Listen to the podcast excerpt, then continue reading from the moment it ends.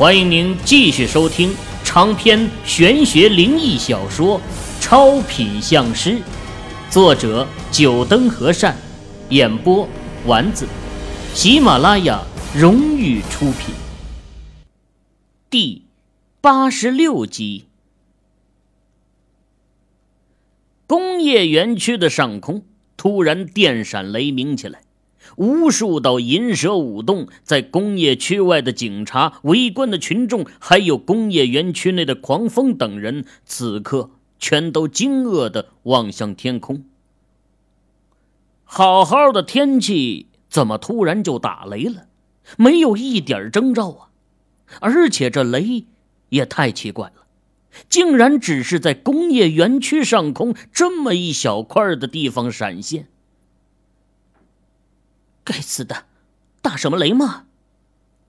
许晴缩在角落里，抬头看着上空的雷电，咬着嘴唇骂道：“刚刚他偷偷的伸出头观察那些军队战士，被这突然出现的雷声和闪电给吓到了。”轰！一声巨大的雷鸣声响彻苍穹。一道闪电的白光刺痛了工业园区外的人的眼睛。在这些人的注视下，这道闪电劈在了刀楼上。闪电进入刀楼，秦羽四人只感觉脸上麻麻的，那是啊，电因子的吸力造成的。在四人的注视下，这道闪电直接劈中了镇龙柱先前的位置上。三雷降，阴阳再逆转。看到这道闪电，秦羽的脸上不但没有担忧，反而露出了一丝笑意。这三雷降下，意味着龙脉翻身，再次从阳龙转回到了阴龙。当第三道闪电降下后啊，工业园外的人发现。原本还电闪雷鸣的苍穹，又恢复了群星璀璨的宁静。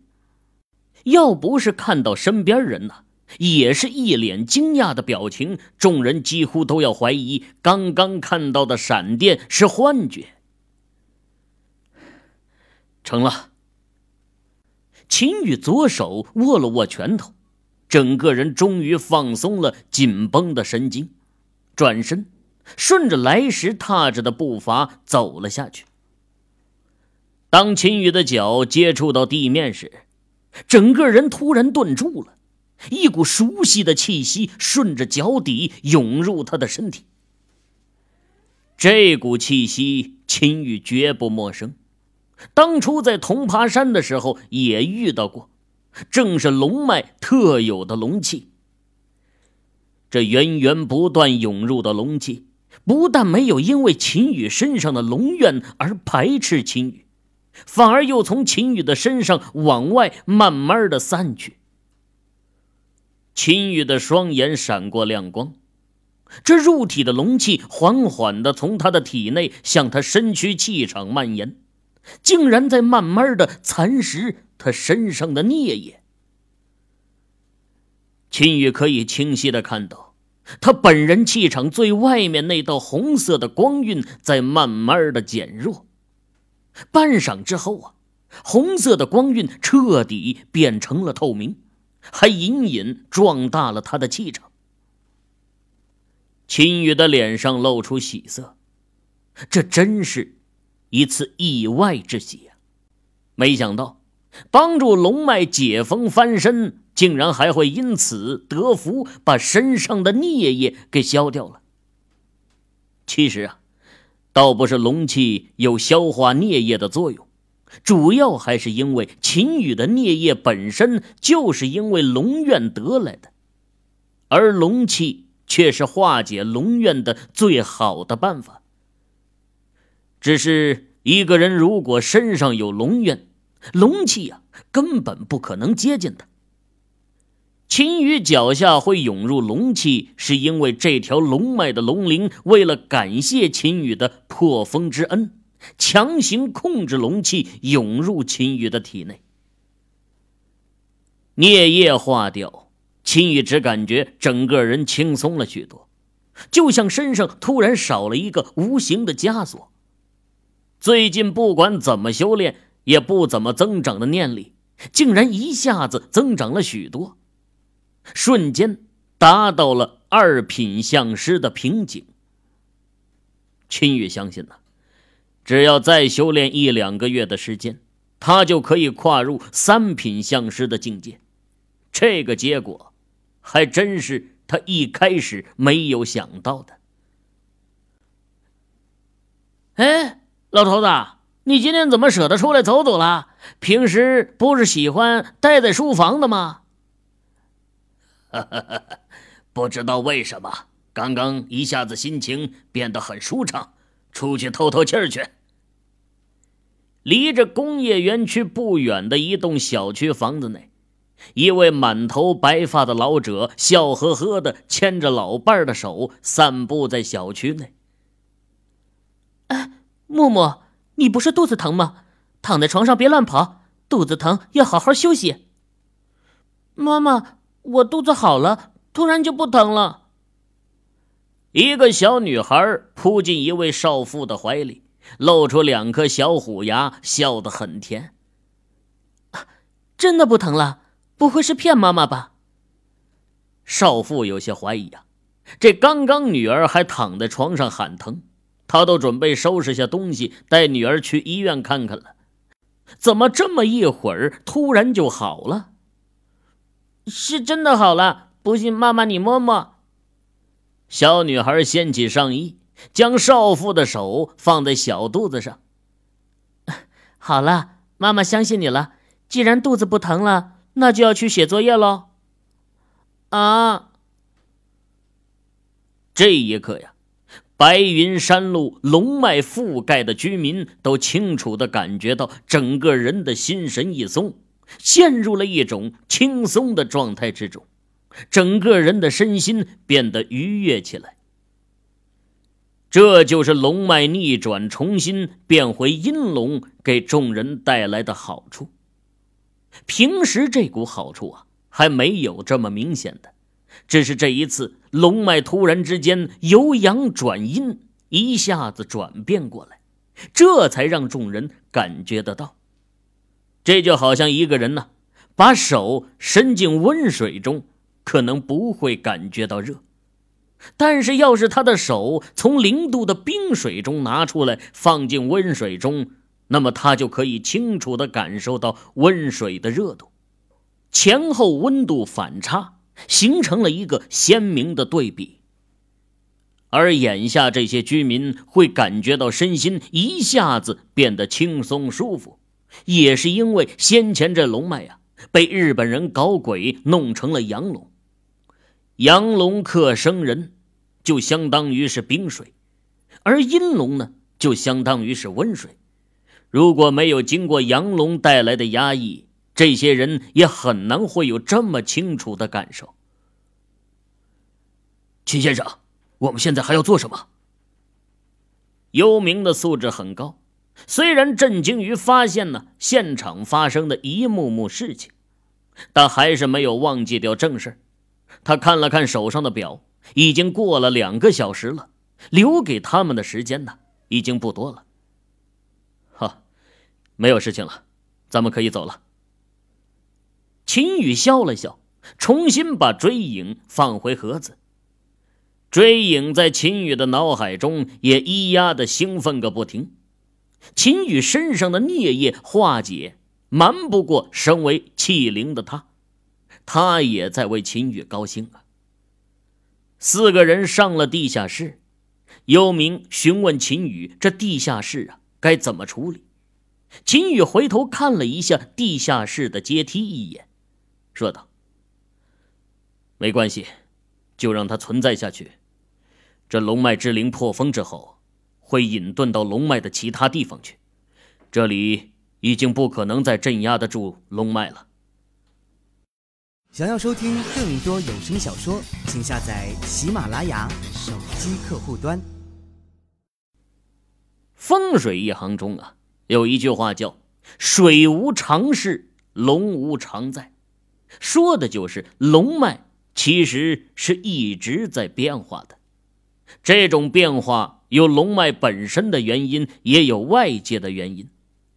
一条龙脉不可能一直不变，所以说这世上其实没有什么永远的风水龙脉宝地，只能说还没有到龙脉变化的时间罢了。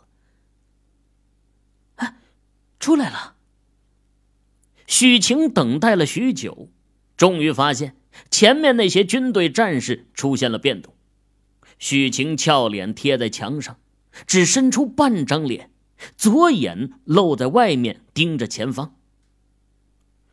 哎，这四个人怎么没穿军服？奇怪啊！这两个头上套着黑套子的，应该就是恐怖分子了。为什么大大方方的提着枪走出来，这些士兵也没有一点反应呢？许晴的俏脸上写满了困惑。不是说这些士兵是来抓捕这两个恐怖分子的吗？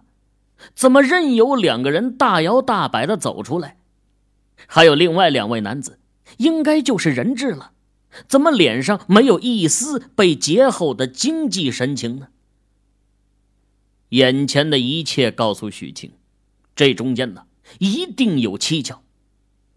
虽然没有上过一线，但许晴还是警校毕业的。这点判断力啊，还是有的。难道这所谓的恐怖分子和人质事件是这些人一手策划的？根本就没有什么真的恐怖分子。一个大胆的猜测在许晴的心中形成。看到两个恐怖分子打扮的男子进了一辆黑色面包车内。许晴赶忙眼睛死死的盯住另外两个男子，想要记下他们的面相。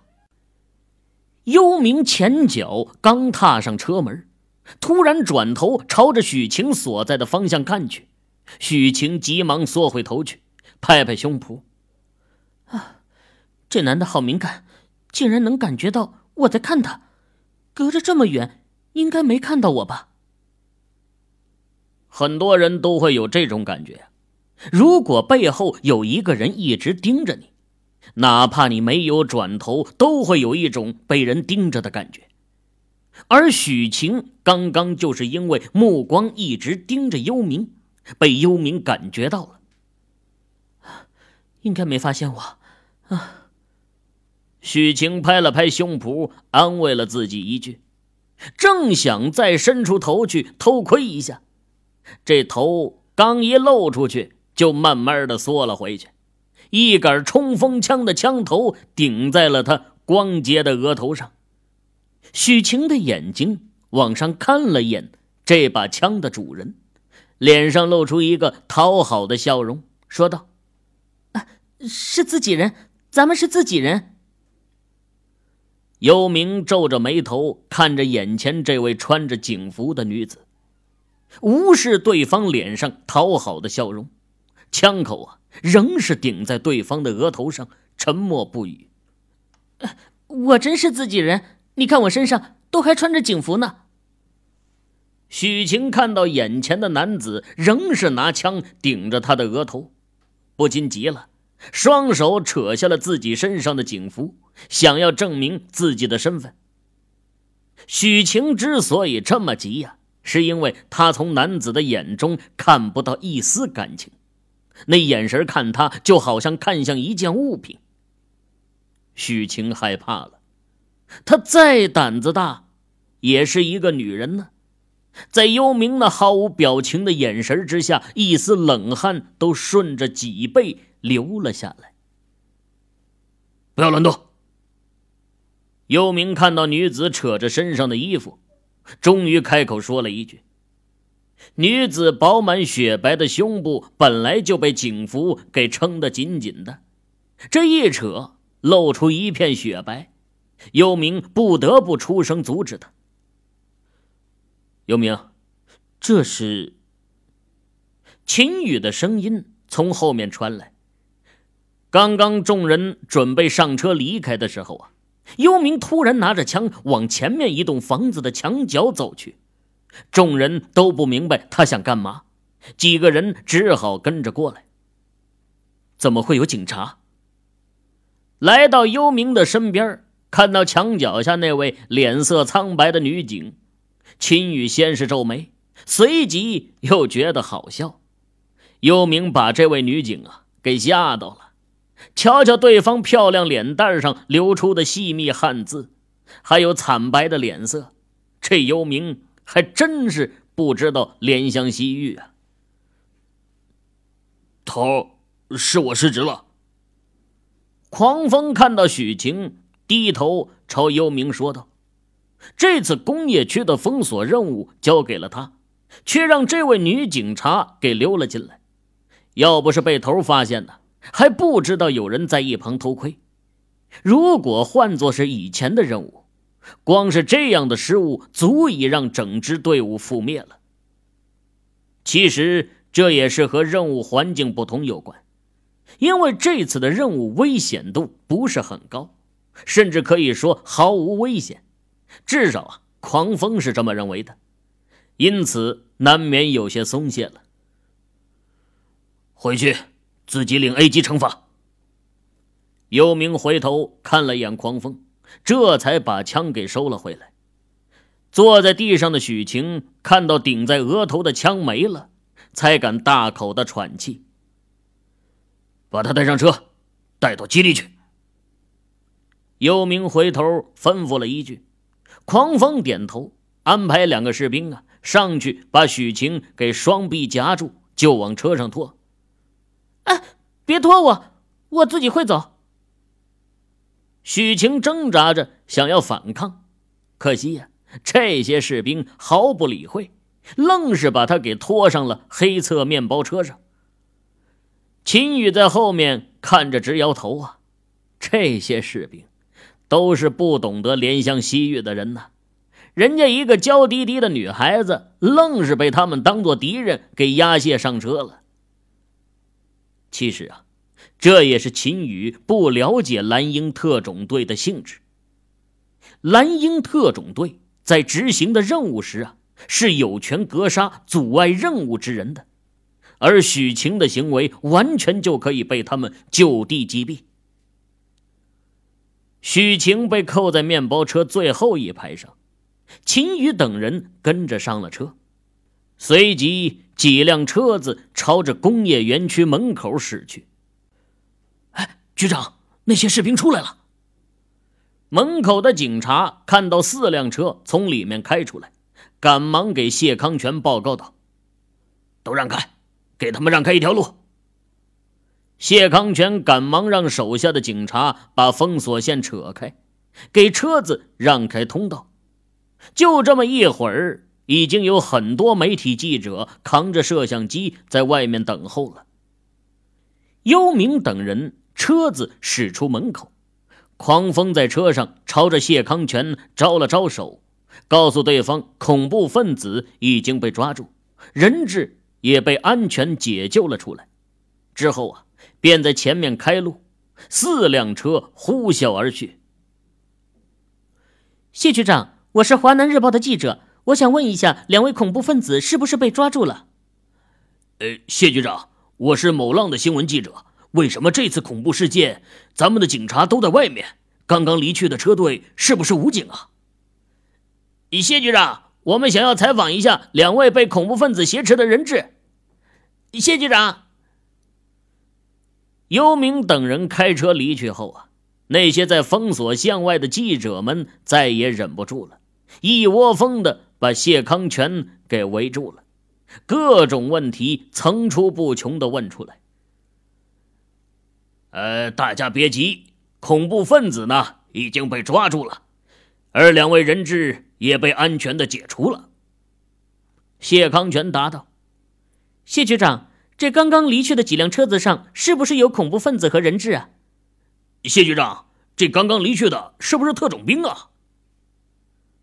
记者们显然不满意谢康全这样笼统的回答，一连串的问题轰得谢康全满头是汗呢，因为他知道的也不比这些记者多。又怎么可能回答他们呢？呃，各位记者朋友，我们公安局会对这件事召开新闻发布会，到时候再一一解答大家的疑问吧。无奈之下，谢康全只好用出了拖字诀。说完这话后啊，便在几位警察的帮助下，挤出了记者的包围圈，快速的进了自己的警车。哎，小晴呢？怎么不在车上？谢康全发现许晴啊没在车上，朝前面驾驶位上的警察问道：“啊，秦副队应该是在工业园区后门那儿，可能上了其他同事的车吧？”哎，那就开车吧，走慢了，这些记者就要像跟屁虫一样粘上了。谢康全摸了摸身上的衣服，全是汗呐。被这些记者包围了一会儿，他全身的汗就止不住的往下流啊。谢康全倒也有些佩服这些记者们。虽然是晚上，但广州的天气还是比较闷热的。这些记者一边流汗，一边还要坚持采访，尤其是那些扛着摄像机的工作人员，他看着都觉得佩服，真是敬业呀。四辆车子呀，没有直接按原路返回，而是在某条公路上绕着，甚至还在红绿灯口分散开来。秦宇疑惑的问幽冥：“这是干嘛？”秦先生，这是为了看看有没有被人跟踪，而且四辆车的目标太大了，先前在门口也看到了，有那么多的记者，指不定就有那么一两家想新闻想疯了的记者。会暗中跟着。在副驾驶上的狐狸回头朝秦宇解释了一句，秦宇听后恍然大悟啊，也是，这四辆车从工业园区驶出来，起码有上千双眼睛看到了。四辆车开在一起，这目标确实是太明显了。眼下四辆车分开来，既减少了曝光度，也方便反跟踪。后排的许晴听到秦宇和狐狸的对话，撇了撇嘴，表情有些不屑。又不是做什么见不得人的勾当，还跟防贼似的怕人跟踪啊！不过，旋即许晴脸上的不屑的表情消失了。他想起了在工业区看到的一幕：这一场恐怖分子绑架人质的事件。就是眼前这些人自导自演的。这些人这么不愿被人跟踪，那自己知道了全部真相，岂不是？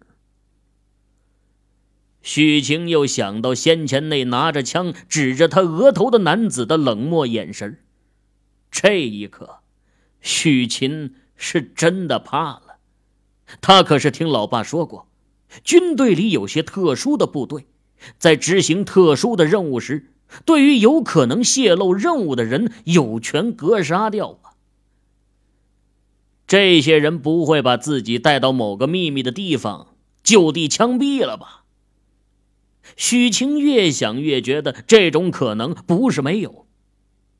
他想开口说话，可又怕激怒这些当兵的，当下这心里啊，不知道多懊恼。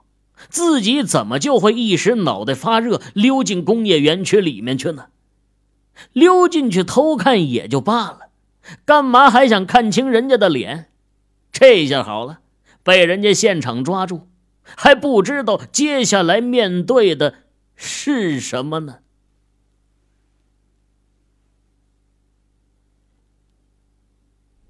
各位听友。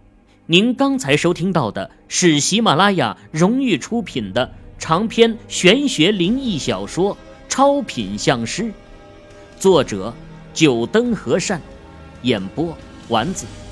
更多精彩有声书尽在喜马拉雅。